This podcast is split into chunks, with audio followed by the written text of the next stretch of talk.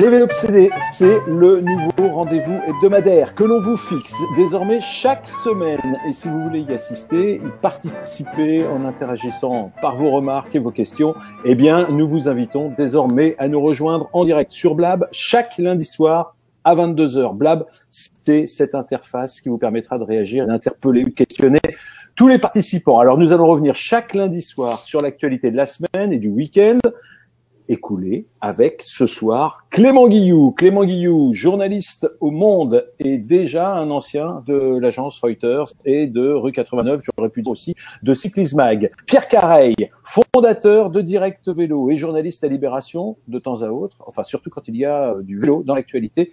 Et ce sera le cas, je crois, demain matin dans les colonnes de Libé. Éric Boyer, consultant de l'équipe 21, mais auparavant coureur cycliste, pro évidemment, dans les années euh, 80, 90, et puis manager général de l'équipe Cofidis. Ça, c'est plus récent, de 2005 à 2012. Alors ce soir, on va revenir sur cette affaire de vélo électrique, évidemment, qui a, comment dire, euh, tétanisé le monde du cyclisme à l'occasion des championnats du monde de cyclocross ce week-end à Zolder en Belgique. Et puis on parlera aussi des principaux résultats et de la course au titre titre mondial assez passionnant hein, entre Wout van Aert et le Mathieu Van Der Poel qui était le favori. Enfin, on s'attardera sur le lancement de la saison sur route en France avec le Grand Prix de la Marseillaise hier et un Thibaut Pinot en forme, même si c'est à nouveau à Marseille un coureur belge qui s'est imposé. Voilà, c'était à Marseille, je sais plus. L'arrivée du Grand Prix de la Marseillaise, bien sûr. qui, avait, qui avait gagné le Tour de Bretagne hein, auparavant. Exactement, on aura l'occasion d'y revenir, mais auparavant, on va commencer évidemment avec cette histoire de vélo électrique. On s'y attendait un peu ou pas? Clément Guillou, tu, ça fait quelque temps qu'on t'a pas vu euh, parmi nous. Qu'est-ce que tu en as pensé? Je crois que tu suis l'actu vélo d'un petit peu plus loin que d'habitude, non, en ce moment? Euh, oui, cet hiver, j'ai pas été très présent, mais mais ça remet dans le bain cette histoire de, de vélo électrique. Je trouve que ça lance bien la saison. Euh, non, on, on s'y attendait, euh, on s'y attendait pas, on s'attendait pas forcément à ce que quelqu'un se fasse choper, mais euh, on l'attendait d'une certaine manière pour euh, lever ces doutes qui nous escortent depuis six ans maintenant. En fait, ça fait six ans que, que c'est connu, que, que les doutes sont connus du grand public. je crois que la première fois que ça a été évoqué au comité directeur de l'UCI, c'était en 2008. Donc ça commence à, à remonter. Euh, ce qui est beaucoup plus inattendu, c'est qu'on trouve un, un, moteur dans une dans le vélo qui, euh, selon toute vraisemblance, appartenait à euh, une cycliste espoir en cyclocross. Euh, et ça, c'est beaucoup plus inattendu. Mais euh, voilà, comme je le disais, pour moi, ça, voilà, ça, ça lève un doute. Ça lève un doute et ça en pose peut-être beaucoup d'autres, Pierre Carré. On peut peut-être rappeler quand même les faits en, en, en deux mots. L'athlète en question s'appelle Femke van den Driesch, je suis pas sûr de bien prononcer. Euh, elle est toute jeune, elle a 19 ans. Et euh, on a eu l'impression que c'était euh, le monde qui s'écroulait quand on a vu, peut-être l'avez-vous vu, cette interview qu'elle a donnée à nos confrères de, de Sporza, je crois. Et, euh, d'abord, est-ce que Pierre, quel, regard as-tu là-dessus? Est-ce que ça lève un doute ou est-ce que ça en pose beaucoup d'autres? Bah, c'est une affaire qui est vraiment complexe parce que cet athlète, du point de vue du droit, n'est pas euh, aujourd'hui euh, reconnu coupable. la situation est très difficile. Dans le cyclocross, on a droit à des changements de vélo. Or, le vélo a été prélevé dans la zone de dépannage. Il faisait partie de ces vélos à elle. Mmh. Et euh, cette athlète, qui était favorite de la course d'âme des, des, moins de 23 ans, avait abandonné. Or, elle n'a pas utilisé ce vélo de toute la compétition, c'est quand même important de le souligner, pour sa présomption d'innocence, et elle a livré une version, vous y croirez ou pas, la version est la suivante, donc ce vélo lui appartenait, c'est vrai, mais seulement jusqu'à la fin 2015. Ensuite, elle l'a vendu à un ami de la famille qui allait rouler avec euh, elle de temps en temps et puis avec ses frères parce qu'ils font tous du cyclocross dans la famille. Et voilà que cet ami euh, sur le circuit de Zolder, fait une petite reco, tranquille, hein, euh, en début de course, avant le début de course, et puis euh, il dépose ce vélo, et par mégarde, un mécanicien de cette jeune Belge va prendre le vélo et le placer parmi les vélos qu'elle utilise actuellement. Donc elle, évidemment, elle plaide la confusion, elle affirme qu'elle a jamais triché, et malheureusement, aujourd'hui, il aurait peut-être mieux valu pour Lucie prendre une athlète en flagrant délit parce que pour l'instant, Lucie n'a toujours pas prononcé de sanction. Euh, c'est vraiment une affaire qui, sur le terrain du droit, est très compliquée. Et le, Alors, pour compléter, l'ami a, a, confirmé euh, ce soir, euh, mais c'est assez similaire à ce qu'il a déclaré. Il a dit tout ce que je peux dire, euh, c'est que le vélo était à moi. Voilà. Bah, et je lui avais mis un moteur. En, en, tout cas, ce vélo était là. Et il avait rien à faire ici. Il n'avait absolument rien à faire euh, au championnat du monde de cyclocross. Il n'avait rien à faire dans la zone technique. Il n'avait rien à faire dans la zone d'échange de, de, de, de, vélo. Voilà. Donc, qu'est-ce que tu veux dire, Eric? Tu veux dire que c'est ça, ça y est, c'est acté pour toi, c'est clair. Il n'y a pas à, à, tergiverser sur des problèmes de procédure? Bah, je, je, veux bien euh, écouter la, la, la, la, version de cette jeune fille et, et sa bonne foi. Mais en tout cas, ce vélo, à assistance électrique était présent dans la zone d'échange de vélos. Il était présent au championnat du monde de cyclocross. Et déjà, il n'avait rien à faire ici. Donc, qu'elle ne l'ait pas utilisé, je veux bien l'entendre, je veux bien la croire. Qu'il y ait une confusion, je veux bien. Mais en tout cas, ce vélo était bien présent avec ce, cette technologie-là. Donc, euh, à partir de ce constat, on peut avoir des, des interrogations sur l'utilisation ou pas de, cette machine.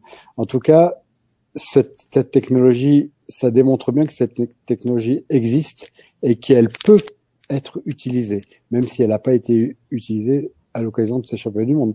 En tout cas, la présence de, ce, de cette machine démontre bien qu'il y a un problème quelque part. Alors, juste déjà, une réaction. Alexandre Mignot, qui nous écoute et qui répond d'une certaine façon à Pierre, il lui dit, mais quand on sait comment ça se passe sur, un, sur le terrain et sur un championnat du monde, c'est quand même dur de croire qu'un mécano puisse faire cette confusion. Est-ce que tu as un avis sur cette question, Pierre? Parce que tu nous as un peu décrit des faits. Maintenant, j'aimerais avoir euh, votre sentiment, votre sentiment euh, personnel d'une certaine façon. Tu penses qu'il y a confusion On peut croire dans, dans, dans cette version? La, probabilité que, effectivement ce vélo euh, était là par hasard, euh, la probabilité qu'elle n'ait jamais eu l'intention de s'en servir parce qu'elle a abandonné pendant la course, faut-il le rappeler. Euh, ça veut dire que peut-être si ce vélo lui appartenait et que la tricherie avait été préparée, elle avait eu l'intention de s'en servir.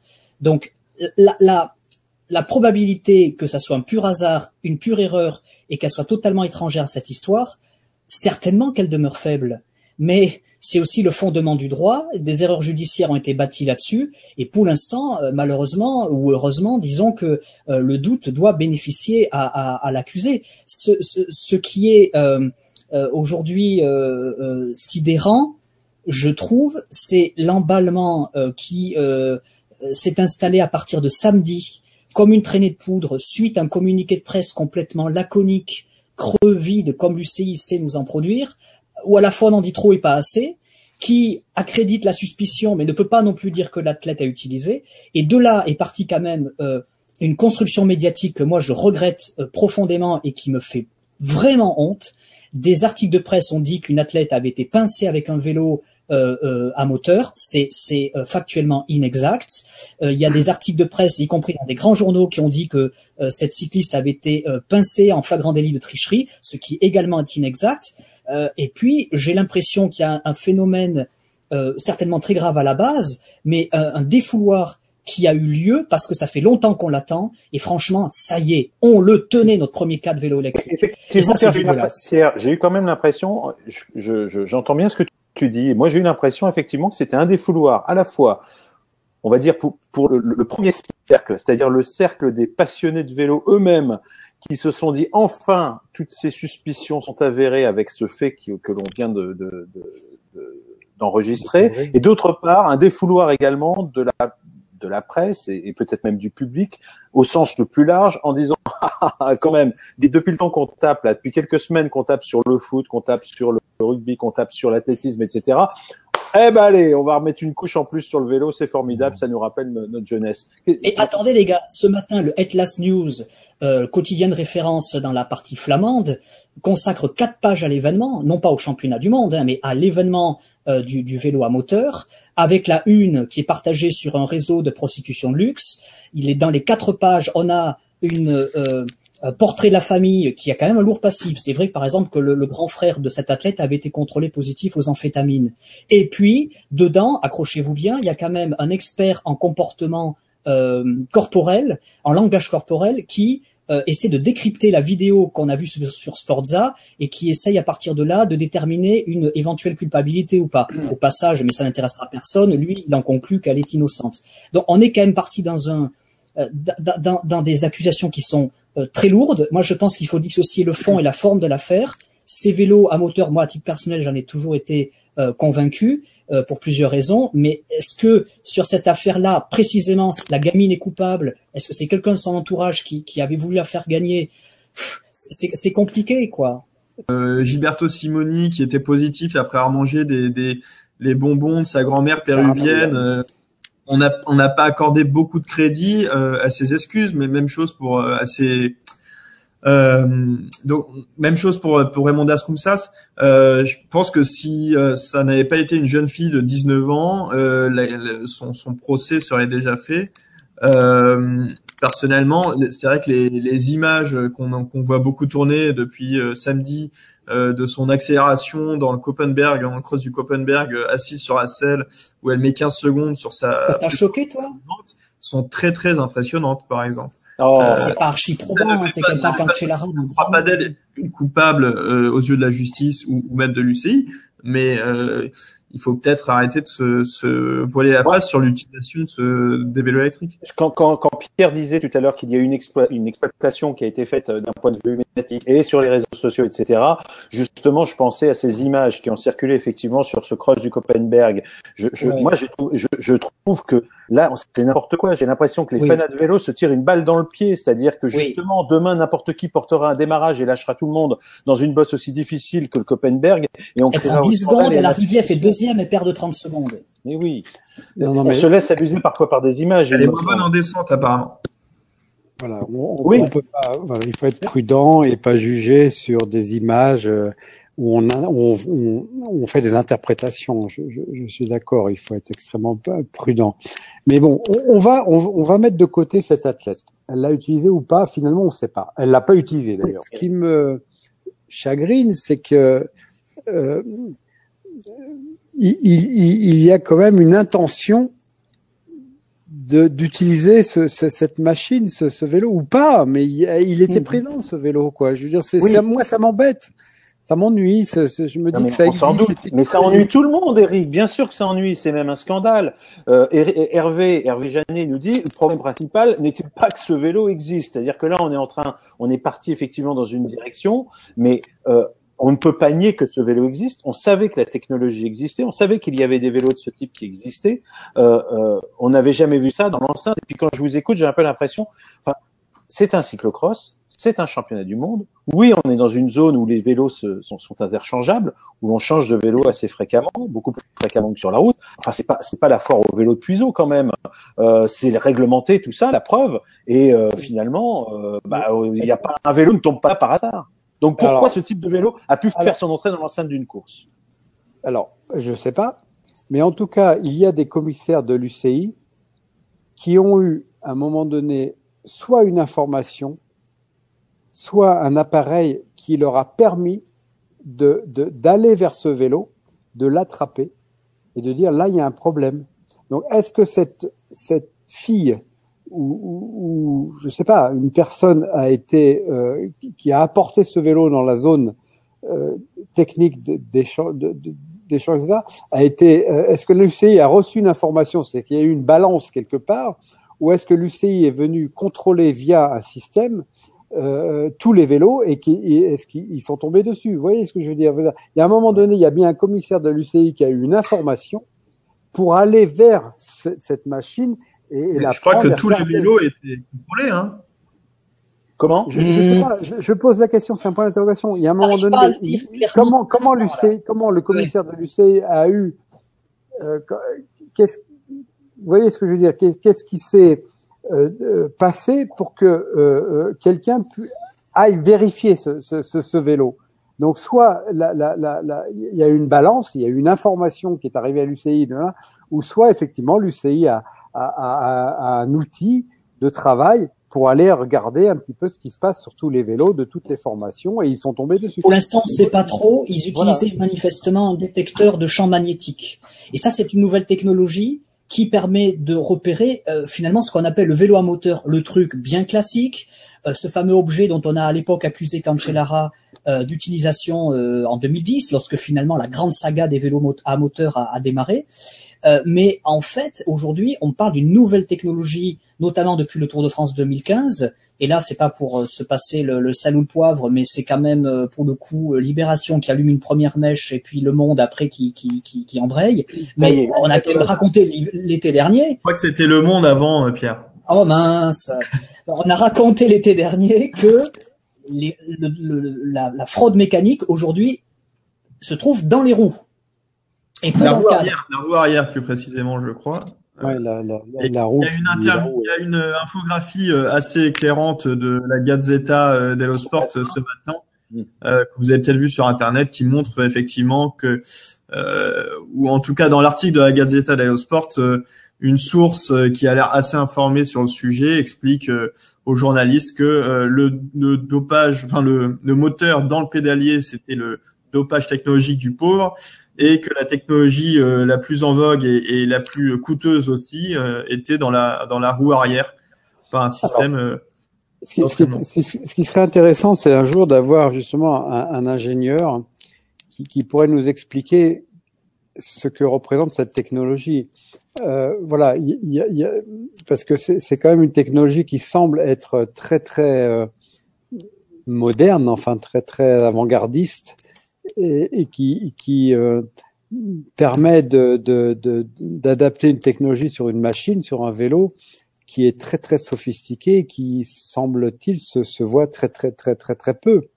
Euh, voilà. Enfin, moi, ce que je sais, c'est que le... c'est peut-être pas si nouveau que ça quand même. On, on a, nous, enfin, je veux pas renvoyer euh, Libé et Le Monde dos à dos, mais euh, il y a ce qu'on découvre et ce que l'on, ce dont on parle euh, dans les journaux au moment où tout le monde suit le vélo, euh, c'est-à-dire au moment du Tour de France. Et puis il y a aussi des articles de fond qui passent, qui sortent. Euh, il y a tous les ans un salon, le plus grand salon du cycle, qui a lieu à Friedrichshafen, donc en Allemagne, sur les bords du, du, du lac Constance. Et on a euh, toutes les nouveautés qui arrivent, que ce soit, je parle là, on ne parle pas seulement de, de, de, de cyclisme de compétition, mais quel que soit le mode euh, de, de, pratiquer le, le, vélo, la bicyclette même, et on a des papiers qui sortent régulièrement. Je vous mets euh, un lien, hein, vous le verrez euh, sur un papier qui est sorti, qui date de 2010 et euh, on nous parle déjà de moteurs dans le moyeu arrière. J'en ai d'autres hein, que j'ai trouvé plus récents. Euh, il y en a un très intéressant un article très intéressant qui est sorti euh, il, y a, il, y a, il, y a, quoi Il y a pas longtemps, enfin l'année dernière, euh, qui nous parle de transmission électromagnétique. Les transmissions électromagnétiques, c'est ce dont on parle aujourd'hui. Euh, je ne sais pas si vous avez vu, euh, si vous avez eu l'occasion de voir justement, voilà, je vous mets le, je vous mets le lien.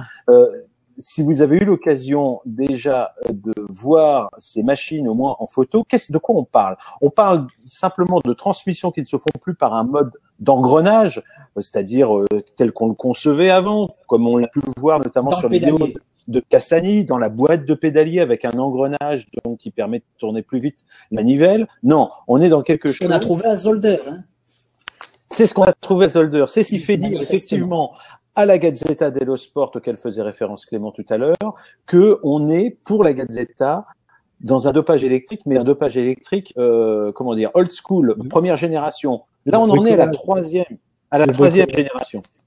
La première génération, la première génération, juste pour finir, c'est ça. C'est ce mode d'engrenage direct, etc. La deuxième génération, c'est, on va dire, la roue arrière, ou en tout cas, on peut apporter de façon exogène un, un, un, attirail qui permet de, de, de, de rendre le vélo électrique. Et la troisième génération, c'est tout simplement euh, cette façon d'entraîner le moteur, donc plus d'engrenage, mais un système électromagnétique, c'est-à-dire que vous mettez des aimants sur la roue arrière et vous avez un, une, une bobine donc au niveau de la fourche arrière qui va produire cette propulsion de la roue arrière. C'est juste un truc de, de, de, fou parce que pour le démasquer, ça devient effectivement beaucoup plus difficile le, le, coût du dispositif le plus récent, là, tel que présenté dans la Gazzetta, c'était euh, c'est 200 000 euros euh, selon la, Oui, parce que Gazeta, ce qui est quand même réservé au, au gros salaire du peloton. parce que ce qu'il faut savoir, c'est que aucun fabricant de vélo fabrique cette technologie. C'est pas, ce serait, ce serait catastrophique pour, pour l'industrie.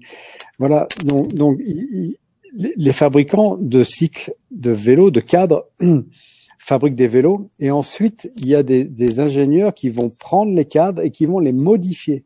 D'accord?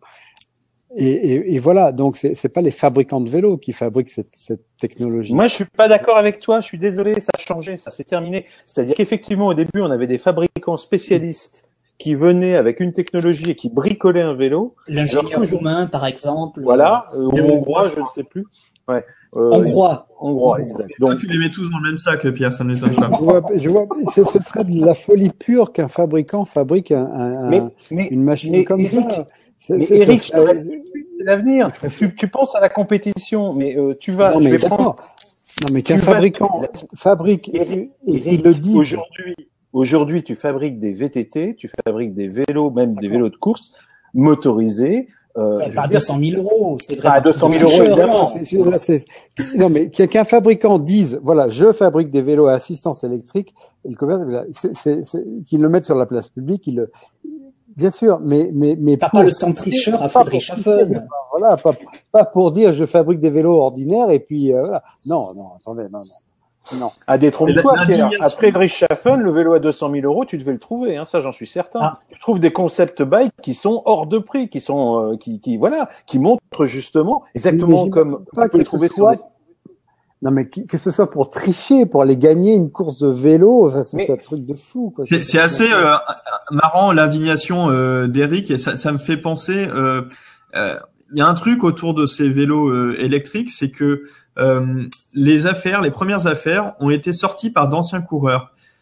Euh, si je me trompe pas, les premières affaires de dopage, c'était rarement sorti euh, par d'anciens coureurs. Comme, comme quoi, euh, le dopage a pu être considéré à une époque comme quelque chose de faisant partie euh, de, de la course. Et euh, aujourd'hui, avec ces vélos à moteur, euh, le premier à en parler publiquement, c'était euh, Cassani.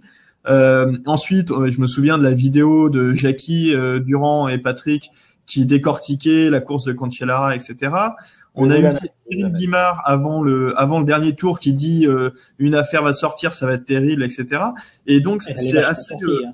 assez mignon euh, le la panique ou l'indignation des, des anciens coureurs face à ce, ce- pour, mais tu l'interprètes de quelle façon? Alors moi, je vais rebondir sur ce que dit euh, Clément. Vous savez, ce que, ce que me rappelle euh, le- la situation là du vélo électrique. Ça fait un, allez, ça fait deux trois ans qu'on entend, on a des rumeurs, puis des infos, et puis des faits, et puis etc. Moi, ça me rappelle la fin des années 80 et le tout Ah. euh, début des années 90 où on entendait ces trois lettres EPO. J'étais coureur. J'ai entendu Ouais. ces trois lettres EPO. J'y crois pas. J'y crois pas. Je, je lis deux trois articles sur ce EPO, érythropoïétine. Ok. Qu'est-ce que ça qu'est- Qu'est-ce que c'est? J'entends ça. Je me dis mais non mais c'est pas possible. Alors il y a peut-être un, deux, trois coureurs qui utilisent machin. Et j'y crois pas. Et tout le monde n'y croit pas. Et puis deux, trois, deux, trois ans plus tard, on entend, on, on entend encore plus de rumeurs qui deviennent de plus en plus d'informations et on constate des comportements qui nous disent putain c'est c'est quand même pas possible quoi. Je veux dire voilà. Donc ça s'installe petit à petit, ça s'installe et puis eh ben on arrive à 1998. C'est-à-dire qu'entre 1990 et 1998, tout le monde sait. Les coureurs, les dirigeants, les directeurs sportifs, tout le monde sait.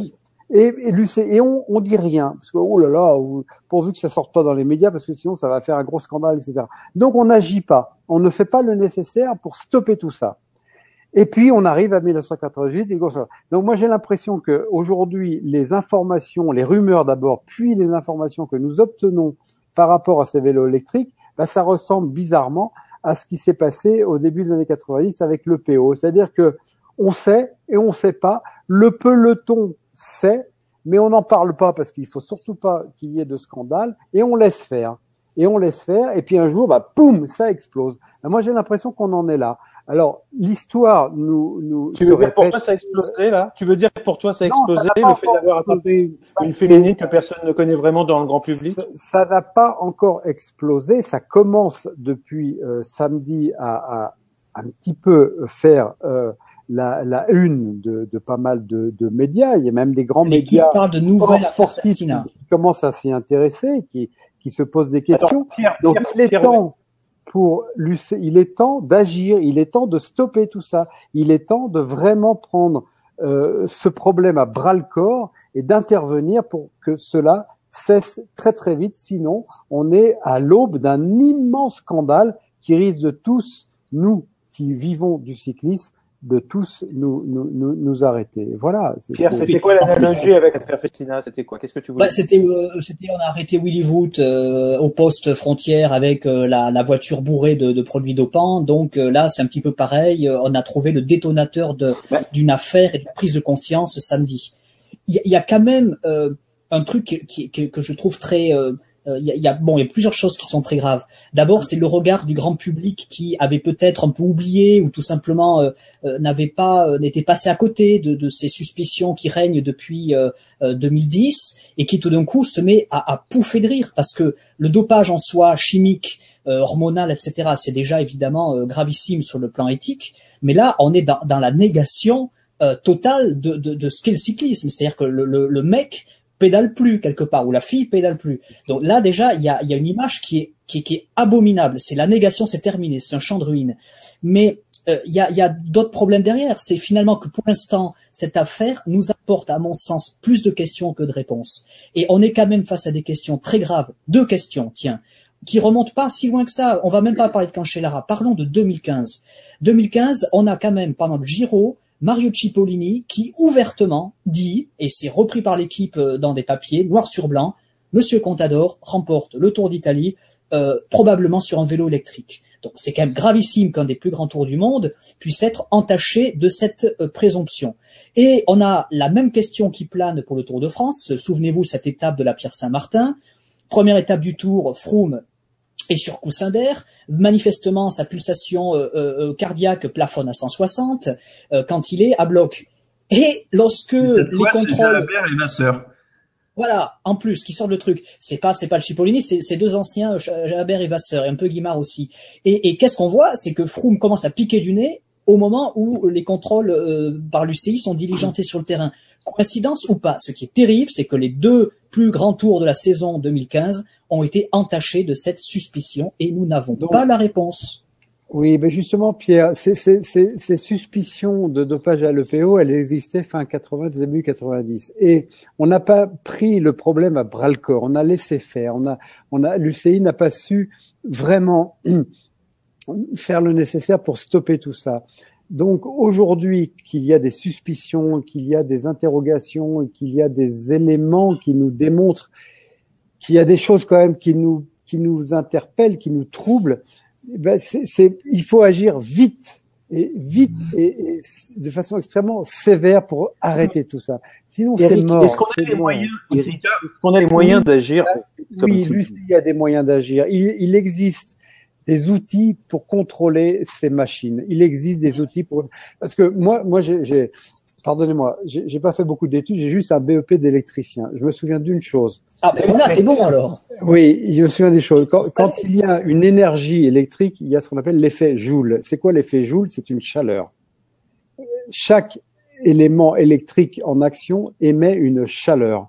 Donc il suffit d'aller vérifier s'il y a des chaleurs euh, euh, extraordinaires sur les machines pour pour constater qu'il y a un problème.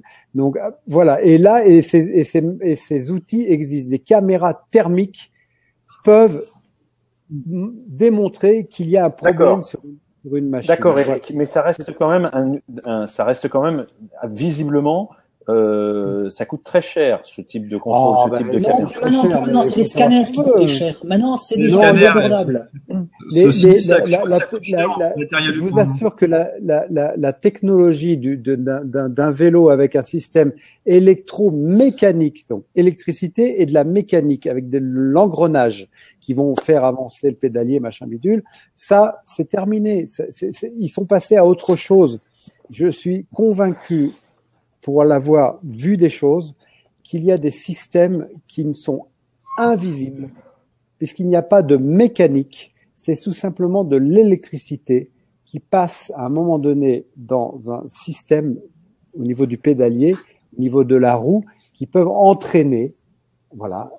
10, 15 watts, ça suffit, ça suffit. Mais 10, 15 watts. Quand on est dans un moment critique à 3-4 kilomètres de l'arrivée face à un adversaire, pour avoir un petit coup de pouce pour suivre l'adversaire, voire le dépasser, ça suffit pour gagner une course de vélo. Parce qu'il faut pas rêver, le, vélo électrique, c'est pas du départ à l'arrivée qu'il est opérationnel. Les batteries, il faut de l'énergie, donc il faut une batterie. C'est, c'est, Je c'est- suis désolé, Eric, de c'est très, très peu, c'est 20 minutes, Eric. 25. Donc c'est Eric, ponctuellement. c'est pas vrai. Eric, c'est pas vrai. Aujourd'hui, ce n'est plus vrai. Je suis désolé. Le- le- Aujourd'hui, tu liras ce- ce- les liens que l'on a mis en référence. Tu as des moyens. Justement, le problème des batteries est un problème qui se résout. On est capable d'avoir des systèmes qui sont beaucoup plus efficaces dans la durée. Donc là aussi, ça évolue très très vite. Et je crois qu'il faut Oui, être très vigilant. Alors, ben, je te rejoins, je te rejoins dans ce que tu dis. Mais, En mais- revanche, en revanche, je suis beaucoup plus sceptique sur la capacité de l'UCI. Oui, alors que euh, dans les réflexions qui sont faites, euh, on nous dit l'UCI a de l'argent. Non, l'UCI n'a pas pas, forcément C'est beaucoup d'argent. L'UCI n'a pas 30 d'argent. millions d'euros de, de budget Lucie, c'est rien. Mais non, Voilà. mais Si, vous rigolez, quoi, ils ont, ils ont, mais non, mais vous rigolez, ils ont capitalisé, ils ont, ils ont, ils ont de l'argent de côté. Mais non, mais vous rigolez, ils ont de l'argent de côté, ils ont des plus des millions d'euros de côté qu'ils peuvent utiliser pour. euh, mais, mais- mais- mais- bien sûr que si, ils ont beaucoup d'argent pour à utiliser pour pour justement faire des contrôles. Mais les, bien sûr que si. Tu peux mettre les équipes dans le coup. Aujourd'hui, les équipes supportent une bonne partie du, coup- du passeport biologique, par exemple. Alors ça, c'est un, ça, c'est ça. c'est Moi, ce que je disais tout à l'heure. ce que- j'ai du mal à comprendre, c'est comment des équipes, des dirigeants d'équipes, des coureurs qui font du cyclisme proprement, et ils sont extrêmement nombreux, Ouais. accepter de se faire battre par des tricheurs. C'est quelque chose que je ne comprends pas. Mais je suis pas Depuis sûr qu'il 15 ans, l'accepte. hein. Ben, j'ai- donc, donc, donc, la solution vient, doit venir du peloton, doit venir Ah De l'intérieur. de l'intérieur, Bon, doit venir des coureurs. Ça ne qui s'est jamais produit. Eric, Si, même si, si, le c'est les coureurs qui avaient demandé. Hein. Attends que quelqu'un qui, qui, qui, a, qui a la Ça a capacité, quoi le potentiel physique et, et, et, et, et psychologique de gagner le Tour de France, qui peut pas le gagner et qui se disent mais attendez, il y a un moment donné, stop quoi. Je veux dire, je, je peux pas Mais, être battu par un type qui qui, qui, qui, triche à ce niveau. Donc le, la, la solution doit venir de l'intérieur. Eric pendant des années, les coureurs ont fonctionné comme ça. Pendant 10 ans, 15 ans, les coureurs ont, ont, ont, baissé la tête devant d'autres qui utilisaient le PO. Comment tu peux dire un truc pareil? Eh ben, Tu rêves? parce, et parce que parce qu'on évolue, parce que l'être humain évolue, parce qu'il y a un moment donné, basta quoi, ça suffit, l'omerta, ça suffit. Il y a un moment donné, il faut dire les choses, enfin. C'est- Moi, je trouve qu'il y a un s'ils sacré retour de l'Omerta depuis quelques années. hein. le, le mec, il a, il, il, il a sacrifié sa vie au cyclisme, son enfance, son adolescence, ses études, etc. Il a, et puis, et puis, il a le potentiel d'aller gagner le Tour de France et il est battu par un mec qui, et il dit rien. Bah c'est, euh, bon, moi, je, Je suis sûr que ça. Je Je comprends suis sûr pas que ça. tous les trois, vous avez beaucoup de contacts avec des, des coureurs euh, en off et que ces coureurs euh, vous disent qu'ils Oui. y croient à, à ce- à- au, au vélo électrique. Et on en entend très peu, on en entend très peu euh, s'exprimer euh, dans la presse euh, pour demander plus de contrôle des vélos. Ce matin, Euh, l'équipe Bardet et Pinot réagissent, mais alors franchement, c'est très très courtois. Oui, oui, ils sont, ils sont, ils sont sur des jeux, c'est prudent. Ils ont, ils ont, ils ont peur. de- C'est toujours pareil, la, la, la Eh peur d'être euh, Ah oui, blacklisté. Mais il y a un moment donné, si on s'y met tous et à plusieurs, et si ces coureurs-là sont soutenus par leurs dirigeants parce qu'on a 50 balais, qu'on en a rien à faire des conséquences parce que notre vie, voilà, on en a, on en a pris plein la gueule et on sait ce que c'est, machin. Donc, il- voilà, oui, il faut, il faut que Bardet soit soutenu par l'Avenue et Chevalier, il faut que Pinot soit soutenu par par Madio et compagnie. Je veux dire, voilà, c'est pas effectivement, il faut pas qu'un coureur, vas-y, vas-y, vas-y, raconte le truc et puis moi je sais ce que c'est, hein, je l'ai vécu. Et, et voilà, donc il faut il faut quand même qu'il y ait un ensemble d'acteurs concernés par le problème qui se mobilisent et qui disent les choses, mais très vite et rapidement et pour que cela cesse. Eric, alors justement, euh, Sébastien Decoq, qui connaît très bien le cyclocross, qu'on salue, et qui euh, nous interpelle en disant, mais d'ailleurs, les fabricants commencent à réagir.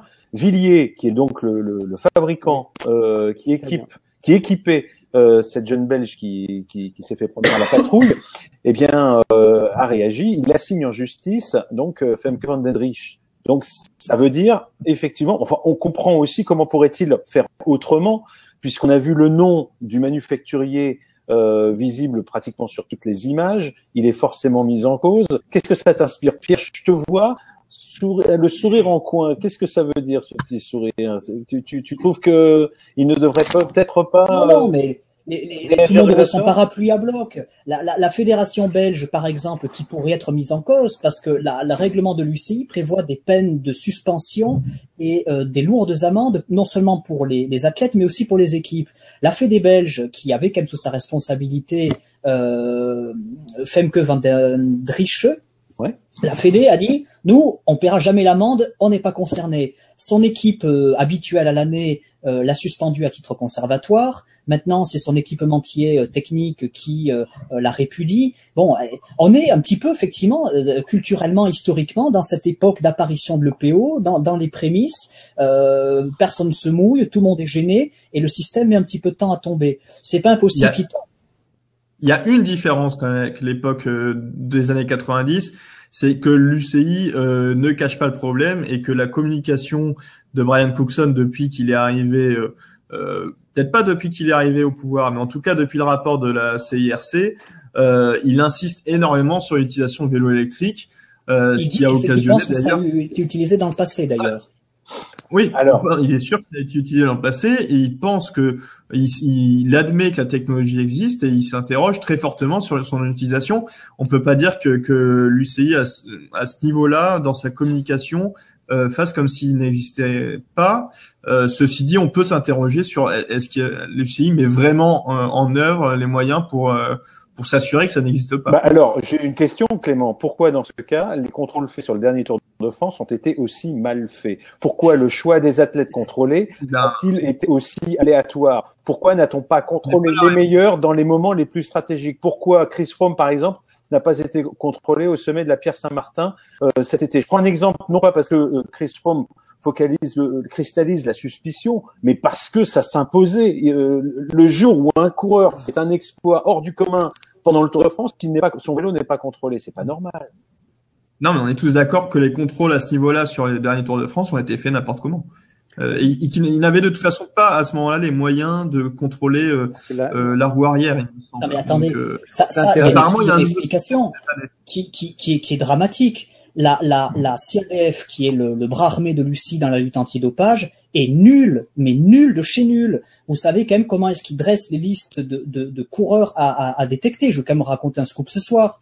Le lundi matin, à la machine à café, ils se regroupent, ils lisent des trucs dans le journal, ils regardent des mecs qui sont devant, et j'en ai une autre, c'est qu'à l'époque, par exemple, Pat de téléphonait à Francesca Rossi, qui est toujours euh, en poste aujourd'hui. Il lui disait, j'ai vu des mecs à la télé qui ont l'air louches, donc il se plaçait euh, comme un spectateur, Pat McQuaid. Tu me contrôleras, tu me contrôleras un tel, un tel et un tel. Et eh ben avec ça, effectivement, euh, il y a du monde qui peut être tranquille. Ma, Sachant que normalement, McQuaid n'a pas du tout son mot à dire sur le ciblage des coureurs. McQuaid n'est pas crédible. Il a, il a soutenu, il a soutenu. Parlez pas plus sur il a soutenu Armstrong pendant des années. Il est pas, il est pas crédible. non, mais on, il, il allait, il allait pas, il allait pas contrôler là, là où c'est, où c'est dangereux. Je veux dire, un, un, scandale sur le Tour de France, on peut plus se le permettre on peut plus se le permettre. Donc on, on va contrôler, euh, on va contrôler des, des, des, seconds, des, seconds, couteaux pour pour faire peur aux, aux, aux, grands, pour envoyer un message aux, grands. La, la, la, petite Belge qui a été contrôlée, finalement, bon, elle est victime ou ou, ou pas, mm. j'en sais rien, présomption d'innocence encore une fois, mais je vous assure que là, ça envoie un message aux, aux grands coureurs qui gagnent des grandes courses, qui dont on peut pour quelques-uns ils sont peu nombreux avoir des soupçons. Aujourd'hui, euh, ils sont ils sont en train de réfléchir les mecs. Hein. Ils disent oh là là, putain l'UCI là, ils ont ils ont ils font ils font ils font ils font le job. Ils ont des outils, ils ont des infos. Euh, attention, c'est le début de saison. L'information, le message envoyé en début de saison, je vous assure qu'il est important pour pour des, des coureurs euh, de premier rang dont on peut imaginer qu'il y a, il y, a, il y a un problème. Clément, qu'est-ce que tu en penses justement de cette hypothèse qu'on chercherait à faire peur aux, on va dire aux, grands coureurs euh, plutôt que de, de façon à se faire peut-être l'économie d'une grosse affaire plus tard? C'est une thèse euh, c'est une thèse complotiste qui vaut aussi pour euh, les affaires de dopage en disant qu'on préfère faire tomber les, les lampistes pour, pour dire qu'on pour dire qu'on lutte contre le dopage. Mais bon, ça, ça existe dans tous les sports, effectivement. Euh, Clément, et euh, longtemps l'UCI oui. se prévalait avec le docteur Zorzoli, le se prévalait, il a reconnu dans la presse et dans des bouquins, de d'inviter euh, à l'UCI des types comme Hamilton, les Phonak, etc. Oui. Ils avaient euh, ils avaient lutté des petits gâteaux, ils leur disaient écoutez voilà j'ai vu vos paramètres sanguins, euh, écoutez si vous, vous, pouvez éviter de déconner la prochaine fois, sinon je vous fais tomber. Donc il y a eu beaucoup de prévention pour faire peur. Mm, mm. C'est clair que l'UCI a toujours su envoyer des messages pour que qu'il n'y ait pas de scandale, voilà. Et, ça, il, il y en a quand même eu pas mal. Hein. Oui, mais bon, il y en a eu euh, beaucoup moins. On n'est pas la seule fédération à faire ça, hein, je vous rassure. Non, non mais c'est une stratégie euh, dans tous les domaines euh, qui est utilisée. Hein, je veux dire de de, de, de, de démontrer euh, une compétence à, à à attraper euh, et à confondre les, les, les tricheurs de, voilà, auprès de, de, de, de, de, gens assez, assez faibles pour, pour envoyer un message aux, aux, costauds, quoi, aux grands. Oui, oui, c'est classique, hein, c'est classique. Alors, classique. juste peut-être, juste peut-être pour euh, pour conclure, qu'est-ce que, que, que risquent finalement euh, les coureurs qui vont se faire prendre ou qui se sont fait prendre comme c'est le cas de, de, de, cette jeune Belge, 19 ans, hein, c'est bien ça. Euh, Est-ce qu'elle risque la suspension? Alors j'entends, j'entends même Merckx dire il faudrait prévoir une suspension à vie. Euh, je ah, vois je vois Scanlon qui nous dit à peu près la même chose. Ne peut-on pas suspendre à vie euh, euh, Je crois que c'est lui hein, qui nous a dit ça. Euh, ces athlètes, j'ai vu ça beaucoup sur les réseaux sociaux. J'ai l'impression que l'histoire se répète un petit peu comme euh, pour le dopage lourd. On réclamait des, des suspensions à vie, mais alors je vous laisse la prévu, parole. Hein, le minimum, c'est six mois et il n'y a, Le... pas de, y a pas de maximum.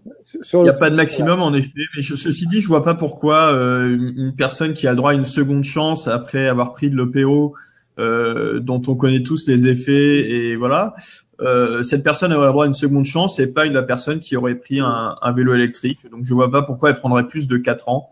Moi, je suis... Euh, je, je, suis pour que les sanctions soient extrêmement euh, sévères parce que Effectivement, euh, avant 1998, euh, tous les coureurs étaient dans un système compliqué, euh, difficile. Il fallait exister, il fallait bon. Et, et, et que celui qui a fauté parce qu'il n'avait finalement pas le choix, parce qu'il fallait bien qu'il existe, ait le droit à une seconde chance, je veux bien l'admettre. Mais aujourd'hui, que tout le monde est averti, que tout le monde est érudit sur euh, les conséquences des scandales de dopage, etc non, moi je je suis pas pour une seconde chance. Je veux dire, tout le monde est suffisamment. Bah, dans ce cas-là, c'est une à vie pour, pour personne. Un contrôle politique à l'EPO aussi. Aujourd'hui, quelqu'un qui est pris à l'EPO n'a pas le droit à une seconde chance. Voilà, je suis très clair. Oui. Parce qu'ils sont érudits, que... ils sont avertis, ils savent, ils savent les conséquences dramatiques de perte de sponsors. C'est nous, le cyclisme ne vit qu'à travers des sponsors. C'est aujourd'hui tous les chefs d'entreprise de la planète disent attendez, le vélo, c'est de la merde. On va faire du foot, on va faire du rugby, on va faire du, va... C'est, on est mort, c'est fini. Il y a plus de, il y a plus de cyclisme. Enfin, ça, il y aura du, un cyclisme amateur avec des types qui font du vélo parce qu'ils ont des moyens financiers. Mais voilà, je veux dire, donc, donc, il y a un moment donné, il faut, il faut bien démontrer que ce sport a la capacité de faire du ménage et, de, de, le rendre euh, propre, je veux dire, de le rendre crédible. Enfin, c'est quand même un sport tellement difficile, tellement compliqué, tellement de, de sacrifices qui, qui, a valeur d'exemple, valeur de, de, de, réussite par le travail, etc. Enfin, c'est quand même des valeurs dont on a besoin aujourd'hui. Donc, si ces valeurs-là sont bafouées, qu'est-ce que vous voulez qu'on fasse? Ok, mais est-ce que c'est pas un Est-ce que c'est pas sur ce que dit Eric, c'est pas de la faute de l'UCI si euh, il n'y a pas de suspension à vie euh, euh, pour code mondial antidopage. C'est le code mondial antidopage de la l'AMA. Donc euh, bah, l'UCI n'y peut rien. Alors la, la, l'AMA c'est le dopage. L'AMA c'est pas le dopage mécanique, c'est pas le dopage euh, électrique. Il y a un débat. à l'UCI de, de, de, de rédiger des règlements euh, sévère. Voilà. Bon, alors, je voudrais juste revenir sur les commentaires qui sont faits. D'abord, Sébastien nous dit est-ce qu'on peut euh, punir rétroactivement Après tout, elle est championne d'Europe, de cette euh, jeune Belge. Championne d'Europe espoir. Euh, non, ça c'est valable dans la règle du sport, comme dans le, les juridictions civiles, on ne peut pas sanctionner pour des faits antérieurs aux faits avérés, aux faits qui vous sont reprochés et qui sont avérés. Donc, il n'y a aucun risque de rétroactivité pour euh, pour cette jeune femme. Ça, c'est une première chose. Pour ce qui concerne euh, le périmètre d'action de l'Agence mondiale antidopage, euh, je vois que Vincent, donc Scanlon, euh, son pseudo, me dit oui, mais quand les ingénieurs trichent avec les règlements Formule 1, c'est pas le règlement de l'AMA qui s'applique, évidemment. Et d'ailleurs, rappelez-vous quand Toyota a triché en 1995 euh, en trafiquant, euh, c'était la voiture Didier Auriol, rappelez-vous, qui en rallye donc avait une, une, une, bride de je sais pas quoi qui était plus large que prévu. Enfin bref, moi non plus, je me souviens. Si j'étais né, mais je me souviens pas. Et, quoi qu'il en soit, c'était évidemment la Fédération qui prenait ce genre de décision. Mais là, on parle de règles de dopage, c'est-à-dire de sanctions pour du dopage. La question n'est pas de savoir si on doit mettre hors course ou pas l'athlète, la question est de savoir quelles sanctions on lui applique. Une exclusion d'un an, une, de deux ans, de, de quatre ans, ça, ce sont des règles qui sont fixées euh, par la main. Voilà, c'est tout ce que je voulais dire. Euh, juste l'un ou l'autre, euh, on, on, avait dit aussi qu'on qu'on désignerait peut-être quelques quelques quelques bons points aux uns et aux autres. Pour vous, l'homme de la semaine ou du week-end, ou la femme de la semaine ou, ou du week-end, là je parle plutôt dans le bon sens du terme. Vous, il y en a un qui me citerait le, le cyclocross ou pas? Ah bah d'accord. Bah, l'homme de la semaine, c'est l'homme de la semaine, c'est Cancellara parce qu'il gagne en Espagne. et il y a une polémique sur le vélo électrique, donc euh, pour moi c'est le, le grand gagnant. Il gagne en Espagne et ça n'a rien à voir avec la polémique du vélo électrique, c'est ce que tu veux dire? C'est le grand gagnant de la semaine. Il est présent sur tous les fronts. À son corps défendant, effectivement.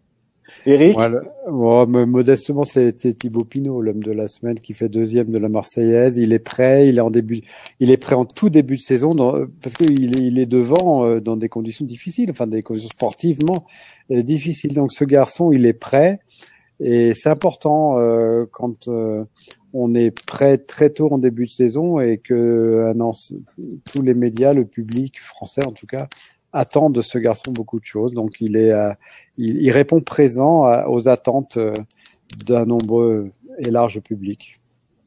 Alors est-ce que c'est l'homme de la semaine? Déjà Faut dire en tout cas qu'il n'avait jamais réussi une performance au mois de janvier jusqu'à présent, ou même en, aussitôt dans, dans la saison. Pierre, comment tu as évalué la, la performance Alors, On parle du Grand Prix de la Marseillaise qui a eu lieu donc hier, qui a été remporté par euh, De Venijns.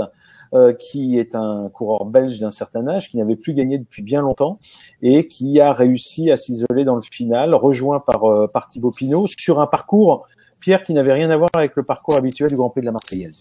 Ouais, qui était bien durci euh, du côté de un petit peu de la Ciotat, Cassis, si vous voulez, avant d'arriver dans ce fameux col de la Gineste, qui était jusqu'à présent l'ultime difficulté. Euh, et qui est toujours d'ailleurs l'ultime difficulté avant cette longue descente euh, sur euh, sur Marseille, descente rapide. ils ont ajouté une difficulté qui s'appelle la route des crêtes. Alors elle est assez mythique pour les coureurs du coin de, Marseille parce qu'il y a un pourcentage assez sévère et il y a des coureurs qui font leur, leur entraînement dedans. Il y a du vent, donc c'est vraiment une route difficile à négocier. Il y en a qui ont été surpris par le niveau de difficulté, qui s'en sont ouverts sur les réseaux sociaux. C'était notamment le cas de Samuel Dumoulin, qui estimait que c'était trop dur pour une reprise. Et puis, bah, sans surprise, il y a des hommes forts devant. Mais enfin, on retrouve quand même sur le, la troisième marche du podium Baptiste Plancart, qui est euh, un Belge, lui aussi, bien habitué de la Marseillaise, qui a déjà terminé plusieurs fois dans les cinq premiers, et qui est quand même plutôt typé sprinter, euh, je passe bien les bosses. Donc, un sprinter peut quand même encore s'en sortir. C'est dur, bah ouais, parce qu'effectivement, autour de Marseille, il y a beaucoup de petites bosses. Euh, c'est une reprise qui est quand même bien sympathique euh, et qui me semble quand même avoir peut-être un peu plus de charme et de difficulté que euh, Majorque, qui se dispute euh, au même moment, qui a toujours la réputation d'être un gros bordel euh, dans l'organisation. La Marseillaise a eu ses grandes années quand même, hein, d'erreurs de, de, parcours, etc. Mais là, depuis quelques années, ils sont c'est que c'est quand même une course tout à fait lisible, qui est quand même bien fichue. Maintenant, ça y est, c'est c'est c'est installé au calendrier. Et c'est quand même toujours une course qui porte la poisse, hein, parce que si on regarde les, les, derniers vainqueurs, euh, Pim Lichtart l'an dernier, on l'a pas revu jusqu'à Paris Tour.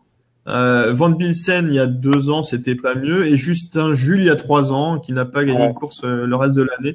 Donc, euh, bah, je pense que Pinot a, a bien fait euh, de tomber sur un mec plus rapide. T'as regardé la malédiction des deuxièmes de, du Grand Prix de la Marseillaise? Non, c'est jamais. Hein. Alors, eh, eh ben, figure-toi que j'ai noté les trois derniers podiums et nous avions Van Bilsen l'an dernier, Plancart il y a deux ans et Dumoulin il y a trois ans.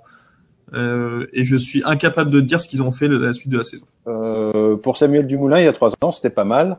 Euh, donc on va dire, allez, on va dire qu'il n'y a pas une vraie malédiction. Donc euh... c'est comme le c'est comme le mondial, c'est comme toute plein de courses. Non, mais c'est bref. Tu veux dire eh, Vous savez quoi? Tant mieux que Pinot fasse deuxième. Voilà. c'est mieux. Devenen, c'est un, c'est un super bon coureur qui était euh, à, un haut niveau chez les amateurs. Il venait de cette équipe qui s'appelait Beveren 2000 et qui était vraiment le, le réservoir des, des meilleurs coureurs belges à l'époque. Mm. Il y a euh, Gianni Mersman qui en est issu, il y a Ben Hermans. Hein, ouais, exactement. Il y a Sid Ryers aussi, et puis il y a par exemple Gieselink et c'était des coureurs qui à l'époque cassaient tout. Et Devenant, c'était un bon coureur euh, de, de, de prologue. Il était pas mal sur les chronos, il passait bien les bosses, il avait une pointe de vitesse et puis il a eu des gros problèmes, euh, notamment il s'est retrouvé, je crois, dans le coma après une chute assez grave il y a quelques années. Et euh, bah là, il revient pas mal et puis ça permet à l'équipe YAM. Euh, on peut quand même pas dire que l'équipe YAM gagne si souvent que ça. Hein. Et ben là, il démarre bien la saison. Et derrière, ça va s'enchaîner avec l'étoile de Bessèges. Euh, et puis, on a un lot justement d'épreuves qui vont euh, qui vont commencer donc très prochainement. Le Tour de Valence, l'étoile de Bessèges, et j'oublie et le Tour de Dubaï. Je voudrais que est-ce qu'on a est-ce qu'on a tout dit sur euh, sur ce Grand Prix de la Marseillaise? Personne n'a rien à ajouter de particulier. Euh, est-ce que l'on peut passer maintenant quand même revenir? C'est bien, ça a permis de digérer un petit peu le le comment dire ce, ce, problème de vélo électrique, cette affaire de vélo électrique sur le championnat du monde. Est-ce qu'on peut revenir sur le championnat du monde de cyclocross? D'abord, j'aimerais savoir, répondez-moi honnêtement, qui a regardé ce championnat du monde euh, ou ces championnats du monde en direct hier hier ou hier et avant. Oh là, Pierre, le mauvais élève, ça ne m'étonne pas. J'ai un mot d'excuse de ma maman. On est en train de préparer le lancement de la nouvelle version direct vélo. Ça prend euh, les jours et les nuits. Non mais si je vous pose cette question, c'est pas pour vous piéger. Eric, regardez toi? C'est oui, pas regardé. C'était un championnat euh, hollando-belge. Ouais. ouais, voilà, c'est. Ah, mais c'est assez catastrophique euh, pour l'image du cyclocross, même si c'était ouais. une superbe course. Ouais. Les huit premiers sont belges ou néerlandais. Et c'est en train de devenir effectivement un, un, un sport du Benelux, quoi. Ouais, il n'y a pas d'italien, il n'y a, a, plus de français, il n'y a pas d'espagnol, il y a, n'y a pas d'allemand. Enfin voilà, il y a. Les Tchèques, le sens Tibar était, était assez loin. Euh... C'est, malgré tout, c'est un très beau championnat du monde de très très haut niveau. Mais effectivement, on, on, a le sentiment que le cyclocross international euh, se réduit à, au Benelux. Ouais. Êtes-vous d'accord si on n'est pas dans les, dans les 50 km autour de Maastricht, on a, on a peu de raisons de s'intéresser à ce, ce championnat du monde. Ouais. C'est un peu dommage. Êtes-vous d'accord avec John Gadret qui disait il y a quelques semaines à nos confrères bretons que le, le cyclocross français est en train de mourir? Pas en train de mourir, mais il est dans, il est dans le creux de la vague. Voilà, c'est comme ça. C'est pas seulement une question de résultats. Hein. Chez les juniors, c'est pas mal. Sur les, sur les manches, la Coupe de France, il y a beaucoup d'engagés chez les juniors, chez les espoirs. Là, il y a un trou. C'est clair qu'au niveau international, chez les élites, il y a un petit trou ça, on a l'impression qu'il y a une petite relève qui se met en place. Mais le gros problème après, Eric, tu, tu le sais, c'est, c'est que les gars, ils ont besoin de moyens, ils ont besoin de faire des saisons de cyclocross. En France, il y a personne. Madio a quand même claqué la porte sur de mourir. Venturini chez Fuji, c'est le seul. Bon, ils peuvent pas faire de ça leur métier en France.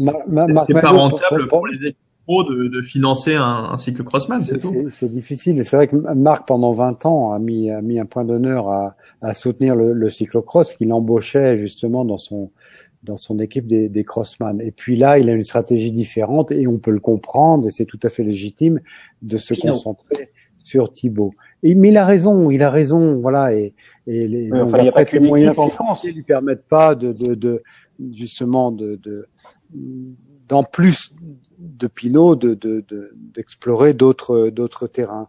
Mais bon, euh, et c'est dommage qu'effectivement Nico Phillips ni AG2R, enfin je vais pas citer toutes les équipes, euh, ne, ne puisse pas prendre le, le, la relève de, de, de Marc. Voilà, oui, c'est vraiment dommage. Voilà, c'est comme ça. Mais je pense que c'est cyclique. Voilà, on est dans le creux de la vague, mais ça va, ça va revenir justement parce qu'il y a justement il y a des juniors, des espoirs qui montrent justement beaucoup, beaucoup, beaucoup de talent. Clément. Il faut quand même parler de l'initiative de, de, Steve Chenel de, de, monter une équipe euh, de cyclocross, mais c'est terrible parce que ces, ces mecs-là euh, courent euh, gratuitement en fait. Mm. Donc ça, ça, dit bien, euh, on a quand même deux anciens pros, enfin deux pros qui courent gratuitement toute la saison. ça dit bien l'état l'état économique du cyclocross en France. Ouais. en plus, comme c'est un sport qui apporte pas de médailles, ça va être difficile de trouver une aide euh, publique ou autre pour euh, pour les soutenir. Ça c'est ça c'est clair. Non, mais peut-être qu'il faut euh, qu'il y ait. Moi, je me souviens. Le... Il y avait euh, une époque pas si lointaine où les amateurs et les professionnels se confrontaient sur un championnat du monde élite. Voilà. Là, il y a les espoirs, il y a les élites, il y a ceci, il y a cela. Enfin, peut-être qu'il faut fusionner euh, les, élites et, les espoirs, qu'il n'y ait pas deux championnats du monde, que, que les meilleurs. Van Aert et Van Der Poel sont surclassés de fait. Ouais, ouais, mais bon, il y a, y a peut-être un championnat de. les, espoirs français ne verraient pas le jour quand même, hein, je pense sur ce genre. Peut-être qu'ils verraient pas le jour, mais non, mais aujourd'hui ils verraient pas le jour. Mais quand on est confronté à l'élite, on peut, on ne peut que progresser. Alors, les Belges est très inquiet de la situation quand même parce que euh, les Belges ont gros, ont beau, pardon, engranger euh, beaucoup de résultats, avoir leurs stars et, Dieu sait si en Belgique les, grandes stars du, vélo sont autant, sinon plus en cyclocross que sur euh, la route, les, les, plus gros salaires également. Mais pour autant, c'est une discipline qui se rabougrit à l'échelle de la Belgique et des Pays-Bas et euh, c'est peut-être pas innocent si l'année dernière les championnats du monde, pardon, il y a deux ans, s'étaient déroulés euh, aux États-Unis. Si l'UCI a accordé deux manches de la Coupe du Monde l'hiver prochain aux États-Unis, et si à toute force elle essaye de lancer, relancer une sorte d'internationalisation de la discipline, parce que clairement, euh, c'est pas demain la veille que, vous savez, vieux serpent de mer, le cyclocross sera discipline olympique. Le CIO dira niet s'il voit que c'est une, c'est un sport, euh, en gros, euh, Benelux. Est-ce qu'on peut avoir des équipes, euh, nous demande Steven Laurent, est-ce qu'on peut avoir des équipes de, avec un cadre juridique comparable à celui des, des teams en VTT Est-ce que ce serait pas une piste à explorer? L'un ou l'autre d'entre vous a un avis sur ça C'est déjà possible, hein, je pense. Hein. Peut-être. Le problème, oui, le problème c'est que autant il y a une économie derrière le VTT avec la vente des, des, des, des vélos tout-terrain, ça il n'y a pas de problème. Euh, on vend pas des vélos de cyclocross euh, en grand nombre et ça risque que la, la, FFC a tout intérêt à encourager le, le VTT alors que le cyclocross, ben c'est pas aux Jeux Olympiques, donc on en revient toujours au même problème. Euh, quel serait, euh, euh, si ce n'est pour la beauté du geste, l'intérêt de la FFC de de dépenser de l'argent à une équipe de de cyclocross. Alexandre Mignot de Vélo Pro nous dit que euh, Steve Chenel euh, prétend qu'il y aurait un vide juridique à ce niveau. Ce n'est apparemment pas possible en France. mais ça se réglera euh, de rechef. En fait, c'est pas c'est pas le, vide juridique le problème. C'est tout simplement qu'il n'y a pas de fric. Oui, voilà. Il peut s'engager sous un club, il monte un team. C'est pas très compliqué ça. Steve a, nous dit Sébastien Decoq, rendez-vous, Steve Chenel, avec la FFC pour discuter d'un nouveau statut juridique pour le cyclocross afin de combler le vide actuel. Bon, écoutez, moi, c'est pas un dossier que je, je, je maîtrise, donc on va effectivement. c'est pas l'obstacle majeur hein, De toute façon, c'est un boulot à long terme, euh, très certainement. Reconstruire un haut niveau en cyclocross, on le souhaite. En tout cas, il y a toujours eu des coureurs euh, bien sûr Steve Chenel hier, avec bien sûr euh, Francis Mouret et puis euh, John Gadret. Et puis aujourd'hui, bah, on a quand même Clément Venturini. On soulignera quand même que Cofidis bah, le laisse s'exprimer dans ce dans, dans, ce sport. Les, on a aussi chez Bretagne, enfin maintenant on dit Fortunéo, Vital Concept, on a aussi la possibilité de faire du cyclocross avec Mouret qui est désormais dans cette équipe. Donc les équipes pro laissent les coureurs faire du cyclocross. Maintenant de là à faire un effort financier pour qu'ils puissent le faire dans les meilleures conditions, il y a peut-être un pas qu'elle n'ose pas franchir. Est-ce que ça vous va comme conclusion? Oui. Formidable. écoutez, je crois qu'on a bien discuté. Je tenais à remercier tous les gens qui nous ont écoutés pendant ce direct et qui ont interagi avec nous. Je vous rappelle que Level Up CD, c'est toutes les semaines le lundi soir à 22h en direct et bien sûr vous pouvez podcaster euh, ce, ce, ce, numéro. C'était le numéro de Develop CD. On se retrouve donc lundi prochain et je ne doute pas qu'il y aura une actualité encore très fournie d'ici là. Merci très beaucoup. Merci.